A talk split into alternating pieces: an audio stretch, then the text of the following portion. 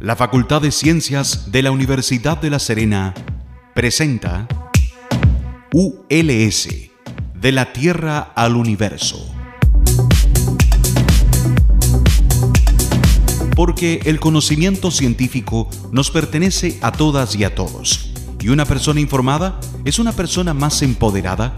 Por media hora conoceremos investigadoras e investigadores de nuestra región y cómo su trabajo puede mejorar nuestro día a día.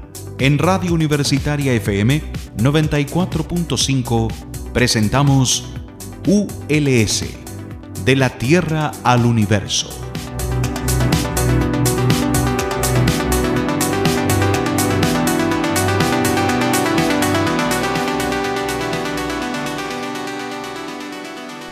Muy buenos días a todas y todos, mi nombre es Marcela Catica y les doy la bienvenida a un nuevo capítulo de ULS de la Tierra al Universo, aquí en su radio universitaria.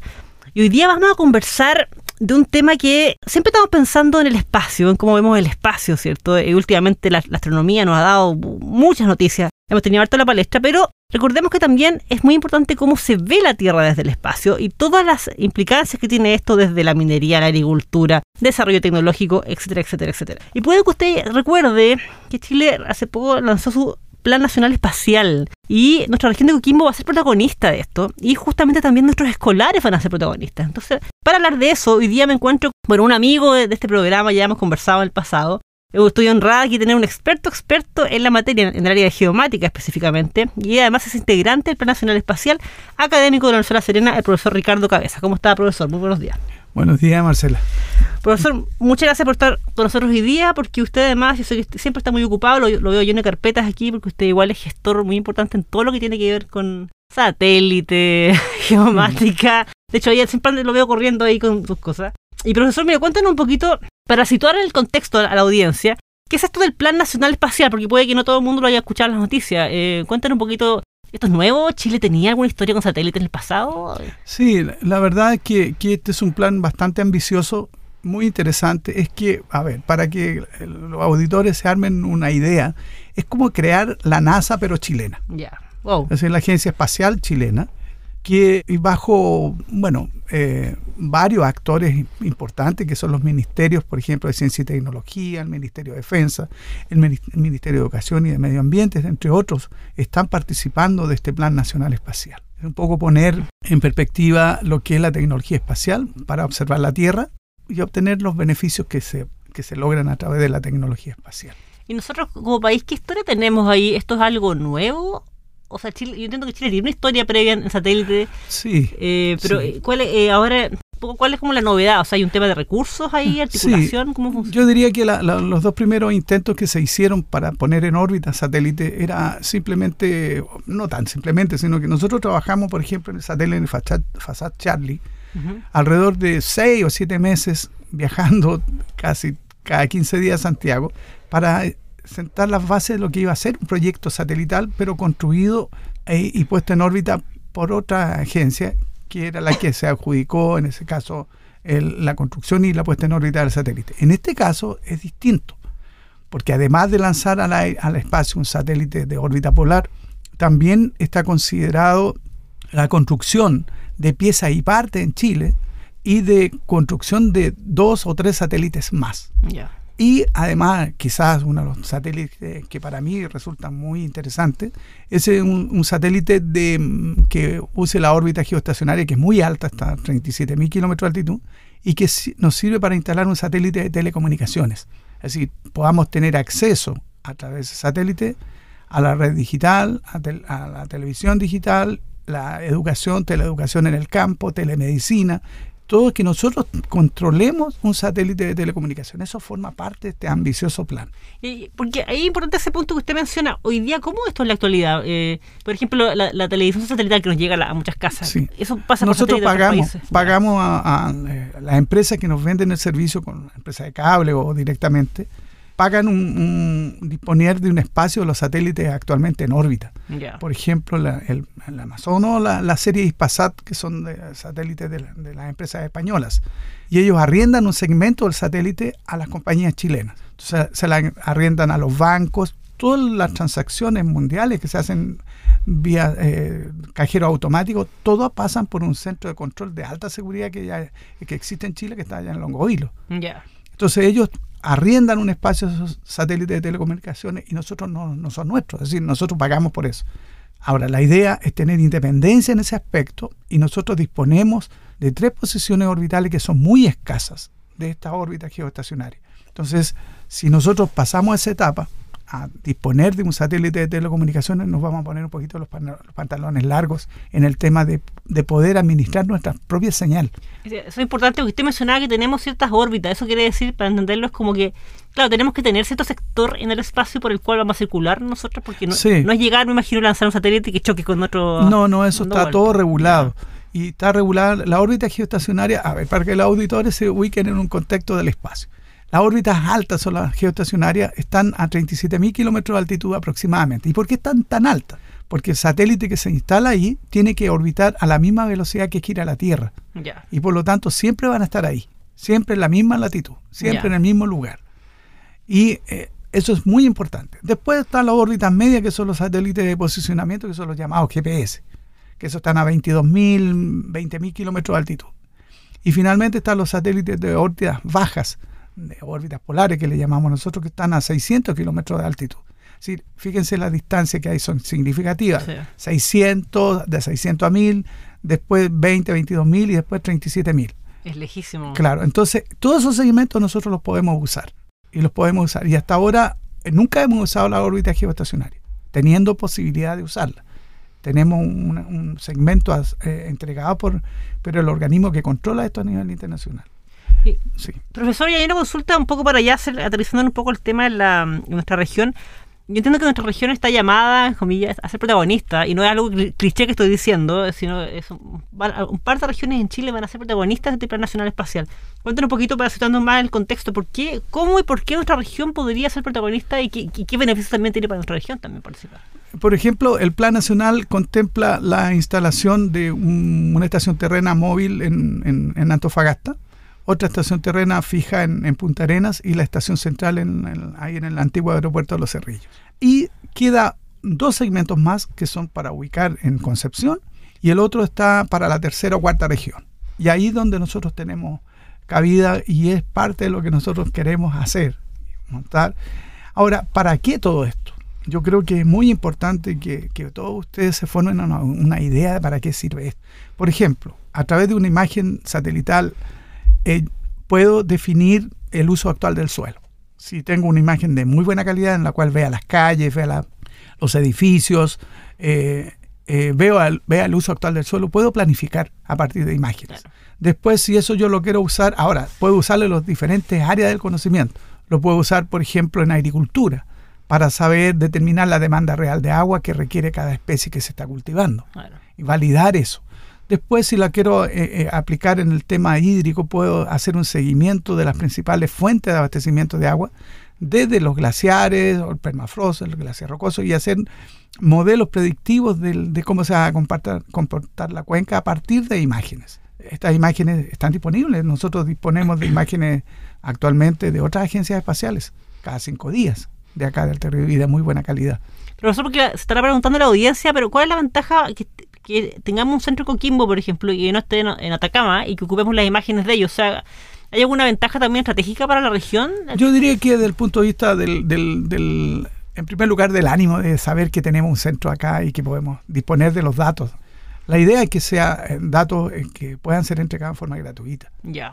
Eh, y que el, el- el costo de la gestión de esos datos eh, pueda ser administrado eh, con la participación de empresas privadas, del, del Estado a través del gobierno regional y de la Universidad de La, Se- de La Serena, más el, el- el miembro del Plan Nacional Espacial, que en este caso el Ministerio de Defensa a través de la Fuerza Aérea, Fuerza Aérea. Ministerio de Medio Ambiente, Minería y todos los otros ministerios que darían apoyo, tendrían que dar apoyo financiero para que nosotros podamos disponer de esos datos. Entonces, por ejemplo, si don Pedro necesita que tiene una parcela por allá, por, por el, al interior del, del- de Paiguano, necesita saber cómo está el cultivo de sus dos o tres hectáreas que tiene de vid, nosotros podemos perfectamente a- a- asociarlo a él y entregarle periódicamente el estado de salud de su cultivo, saber cómo va la cosa. Entonces, y él determinar las medidas agronómicas con el agrónomo, por supuesto, pendiente. Eso pasa también por una etapa que es muy importante, que es la formación de, de profesionales eh, que estén a, cargo de eso, tanto técnico como universitario. De hecho, eso lo quería preguntar porque asumo que el instalar un centro de ese tipo acá implica, para que la diosa igual lo, entienda la magnitud de estas cosas que son como dominó, ¿cierto?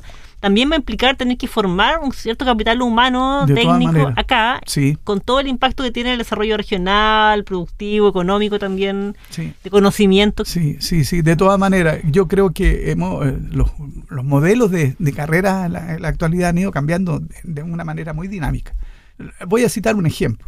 por ejemplo, el caso del, ingeniero de geomensura. La geomensura en este momento está sufriendo una transformación pero sustantiva desde el punto de vista de la obtención de los datos a través del uso de sensores, tanto satelitales como aerotransportados.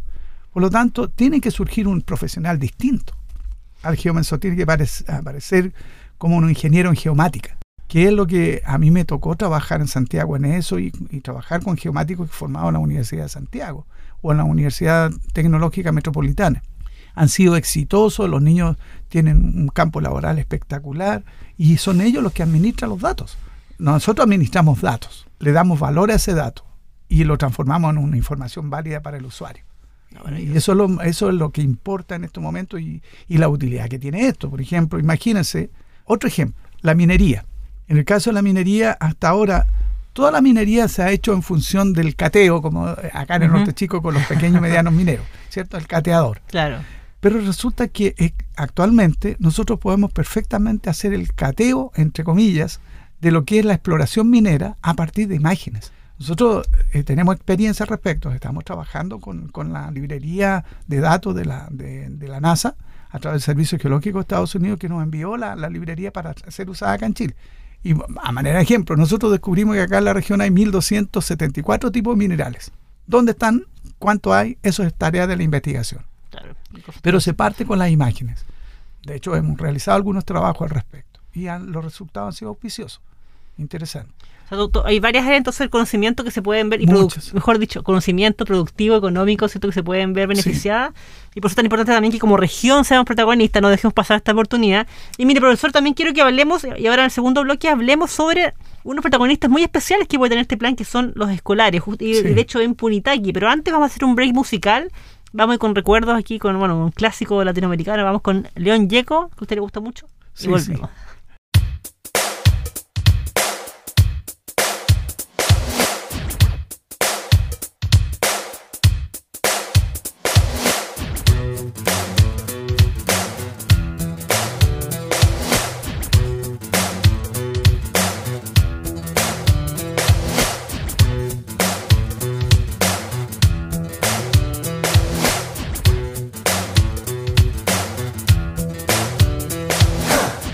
campesinos de la raza del troque, jamás un turista del famoso DM3. Nacimos en el pasto, asado y mucho vino, pero nunca seremos un gordito argentino. Nos gusta la tierra, odiamos la ciudad, mas sabemos que en el polvo no hay oportunidad.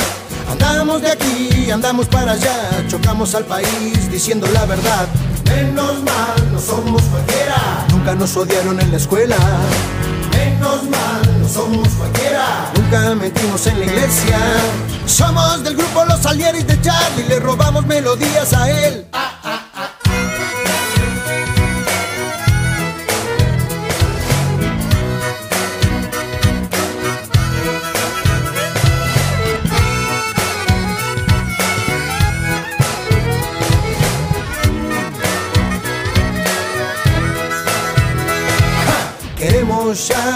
Presidente joven que ame la vida, que enfrente la muerte, la tuya, la mía, de un perro, de un gato, de un árbol, de toda la gente.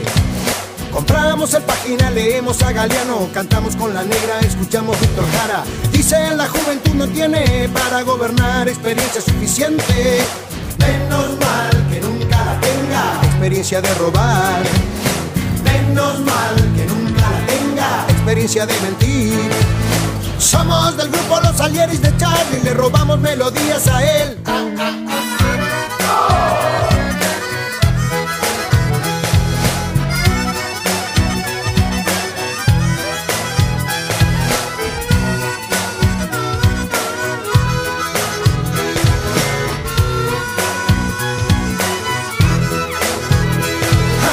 Aunque Tengamos un equipo Robertone, un Leme, un Ocoa para sacar la voz Siempre sobrará para decirte fuerte si sos una mierda o no. En la perla del once compusiste la balsa, después de la cana no saliste más. ¿Qué nos dirán por no pensar lo mismo ahora que no existe el comunismo? Estarán pensando igual, ahora son todos enfermitos. Estarán pensando igual, ahora son todos drogadictos. Somos del grupo Los Salieres de Charlie, le robamos melodías a él.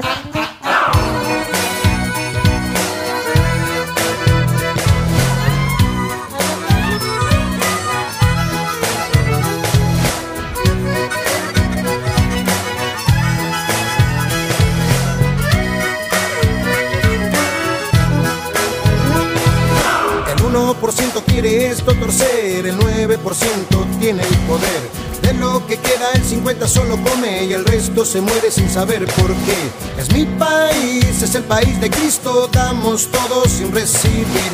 Es mi país, es un país esponja, se chupa todo lo que pasó. Menos mal que estamos acá, nosotros no vamos a transar.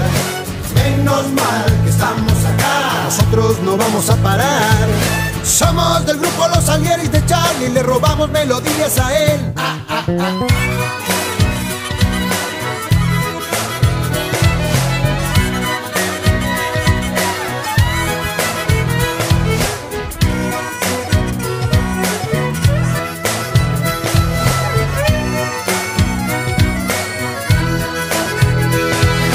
Somos tipos solos, comemos de la lata Nos gusta el sol del cementerio de Ticara Nos apura lo de un, nos apuran los amigos Nos gastan por teléfono pidiendo si tenemos. Le damos guita a los basureros Vendemos mucho disco pero somos igual que ellos. ¿Qué culpa tenemos si vamos al bar Marraca A tomarnos unos vinos con el borracho que nos canta Nos gusta Magaldi cantando Llámame Siempre mencionamos a Pugliese Troilo y Grela es disco cabecera. Siempre mencionamos a Pugliese.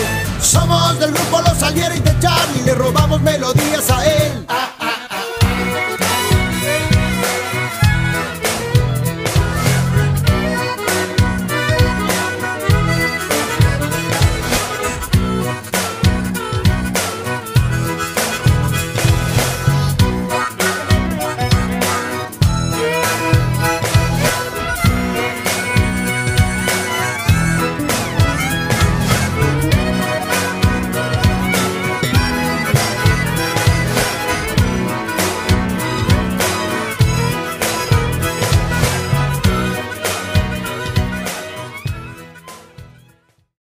Seguimos conversando con el profesor Ricardo Cabezas, quien es académico de la Universidad de La Serena, integrante del Plan Nacional Espacial, y bueno, él es experto en geomática, tiene una, tremenda trayectoria en esta área. Y hoy día estábamos conversando acerca de cómo se sitúa la región de Coquimbo en este plan, porque el profesor nos hablaba, nos explicaba en el primer bloque un poco de qué se trata esto, la importancia de, de por qué Chile tiene que meterse, eh, o mejor dicho, no meterse, sino que seguir o reforzando su presencia satelital, ¿cierto? ¿Cuáles son las ventajas tanto para el país a nivel productivo, económico, de conocimiento, ¿cierto? Científico. ¿Por qué nuestra región de Coquimbo debería también ser parte de este plan que de hecho tiene una mm, va a tener una fase regional importante. Hay, hay cuatro o cinco regiones del país que, van, que van, pueden tener un centro. ¿Y por qué la, región de Coquimbo no debería perder esta oportunidad. De, tener, esto acá? Con todo lo que implica, como decía recién, no solamente lo económico, también en formación de capital humano, etcétera, etcétera. Y profesor, mire, usted, algo mencionado en el primer bloque, eh, hay unos protagonistas muy especiales de este plan que son los escolares. Y de hecho quiero colgarme de un evento que tiene ahora el 29, entiendo que van a lanzar el Plan Nacional, el Plan Escolar Nacional Espacial. Alberto Gallardo. A Alberto Gallardo, perdón, Lorca. Alberto Gallardo Lorca en Punitaqui. Cuéntame un poquito, poco acerca de esta actividad. Primero que todo, ¿por qué Punitaqui? ¿Cómo, ¿Y cómo uno, uno se imagina escolares trabajando en esto, eh, estos satélites que van al espacio? ¿Cuál es este, este link? ¿Cómo nace esta idea un poco? Cuéntame. Bueno, esta idea tiene su, su origen en que eh, generamos una propuesta, eh, la conversamos con el alcalde, eh, Carlos Araya, y él la aceptó y la respaldó. Entonces, para mí es muy importante que, que el alcalde haya tomado conciencia de lo que significa todo esto. Este, este, claro, y siendo una comuna rezagada, Claro. una comuna alejada del mundanal ruido, pero que he encontrado un apoyo pero increíble de parte de la gente allá, de los niños, del- de la gente de la comunidad organizada, de los mismos funcionarios municipales. Y estamos trabajando muy bien. Entonces les dije, ¿sabe qué? El siguiente paso debería ser participar del Plan Nacional Espacial de forma activa. ¿De qué manera?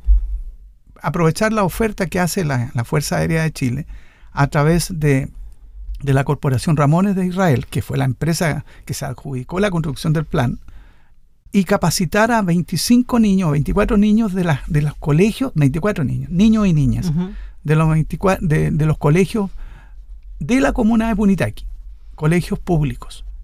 Entonces, durante 10 meses, que es un tremendo desafío y una experiencia que para los niños va a ser muy, muy gratificante. Entonces, los niños en esa, en esa, con ese, esa capacitación se van a, la van a realizar expertos eh, de Israel que van a venir a Punitaqui a trabajar con los niños a partir del 2 de agosto de este año. Ahora ya. Ahora ya. Entonces, ¿cuál va a ser el resultado? Bueno, y abarcar todos los segmentos de lo que es la información espacial porque tener una imagen satelital y usándole y sacándole el dato correspondiente requiere conocer toda la tecnología que hay antes, durante y después. Por ejemplo, para poner un satélite en órbita se necesitan cohetes, lanzadores. Entonces los niños van a saber cómo se construye un cohete, cuáles son los tipos de combustibles que usan, el tipo de materiales, cómo se lanzan y qué costo aproximado tiene de un proyecto espacial. Después los niños van a saber en sí un satélite, qué es lo que es un satélite, cómo se construye. Y dentro de, los talleres que se van a realizar, ellos van a, construir un pequeño satélite del tamaño de una lata de, gaseosa. Y ese satélite, la propuesta es que pueda ser puesto en órbita. Ah, maravilloso. Entonces, que cuando pase por acá, por, por el territorio chileno, el satélite, señale, indique una señal. Y los niños allí en, en el colegio tengan una estación terrena entre comillas, con un computador y vinculado al plan y sientan el sonido que va a emitir el, un bip bip del satélite cuando pase por ahí. Y ellos me imagino que se van a poner súper contentos. Eso es un poco así, a muy grosso modo, porque ahí va, además, se va a ver qué productos también los niños pueden usar de los satélites, en este caso las imágenes o las telecomunicaciones o los sistemas de posicionamiento. Porque la idea, disculpe profesor, es que ese satélite del, tamaño de una lata de bebida eh, ¿Va a tomar algunos datos también? no, no, no. Es, para que los niños sepan que ellos pudieron lanzar al espacio un objeto que construyeron. Y eso yo diría que es el, premio mayor.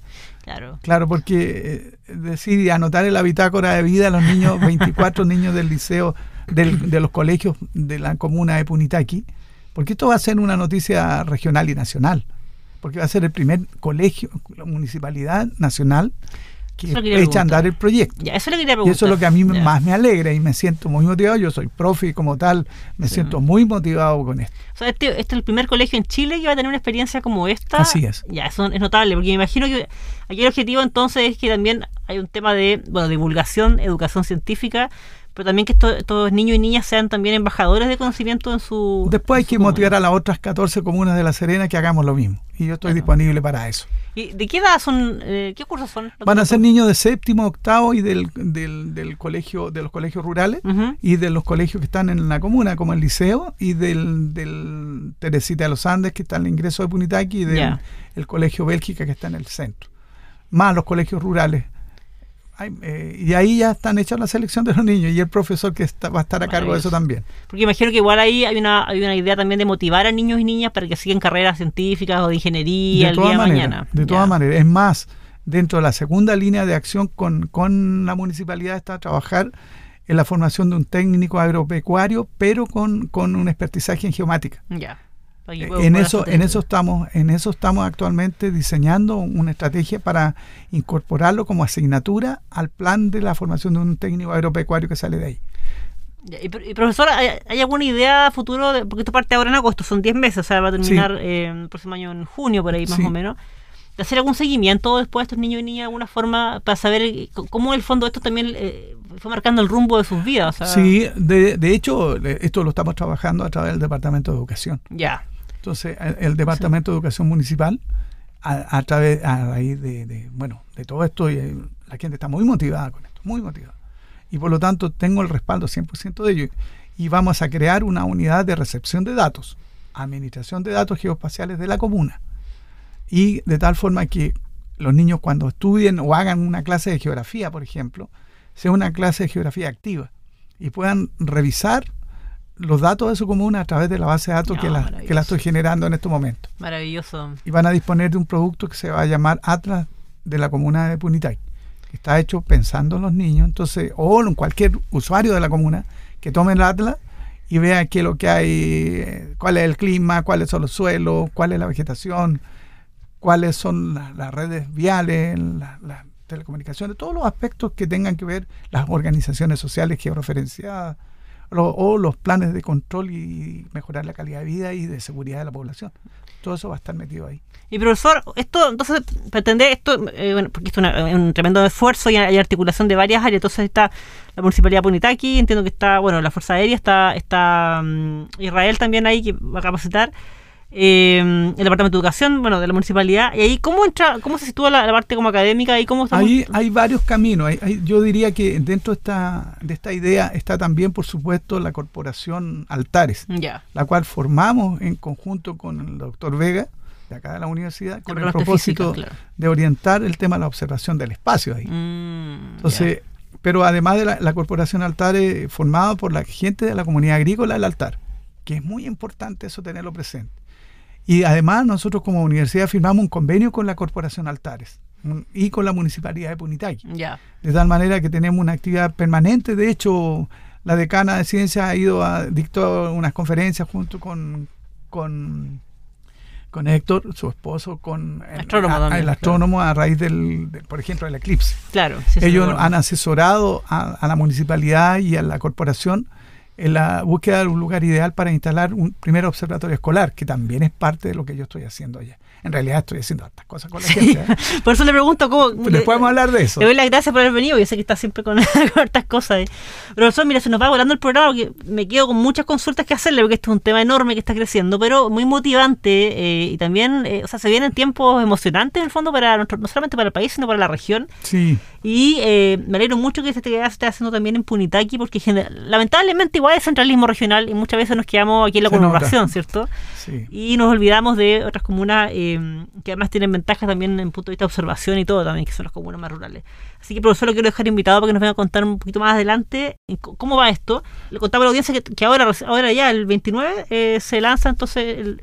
Tenemos un pequeño seminario ahí en, en, en, Ovalle con la ah. perdón, en Punitaqui, con la participación de la Fuerza Aérea, del, director del Plan Nacional Espacial, y tenemos invitado a la Embajada de Estados Unidos, la Embajada de Israel, la Embajada Argentina, y que son los que los socios potenciales socios en lo que viene a continuación.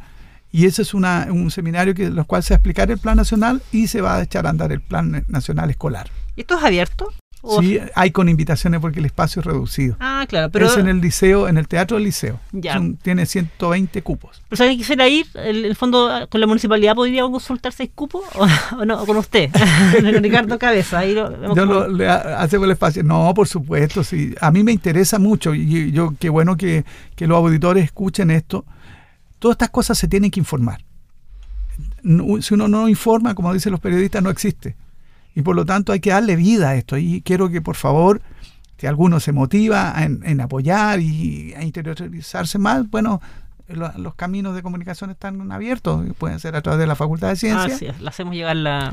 Y podemos conversar y seguir conversando sobre esto. ¿A qué hora es esto entonces? ¿El 29? A las 11 de la mañana. entonces el próximo 29 de julio a las 11 de la mañana en el Liceo Alberto Gallardo Lorca eh, de Punitaqui. Punitaqui, entonces el lanzamiento del Plan Nacional Escolar Espacial. Y bueno, a través de la Facultad de Ciencias nosotros le hacemos llegar ahí el requerimiento si alguna auditora o auditora tiene ganas de asistir. Así que, pero eso se nos pasó pero volando el tiempo.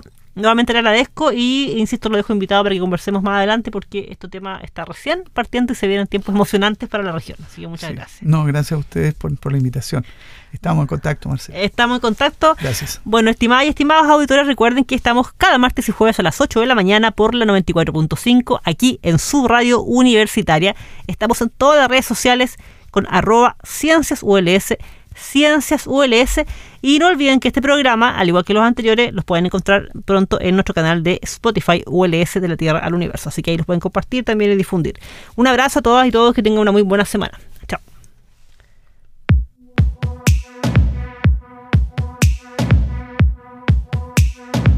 la Facultad de Ciencias de la Universidad de La Serena presentó ULS De la Tierra al Universo. Porque el conocimiento científico nos pertenece a todas y a todos. Y una persona informada es una persona más empoderada. Por media hora hemos conocido investigadores de nuestra región y cómo su trabajo puede mejorar nuestro día a día. En Radio Universitaria FM 94.5 hemos presentado ULS, de la Tierra al Universo. Este programa es grabado en los estudios de Radio Universitaria FM y editado por profesionales de la misma radioemisora, cuyo objetivo es vincular el quehacer de la Universidad de La Serena con la comunidad regional, respondiendo también al interés de contar con un medio de comunicación que releve la labor de la institución en los ámbitos de la docencia, la investigación y la vinculación con el medio. Las opiniones vertidas en este programa son de exclusiva responsabilidad de quienes las emiten y no representan necesariamente el pensamiento ni la línea editorial de esta emisora y o de la Universidad de La Serena.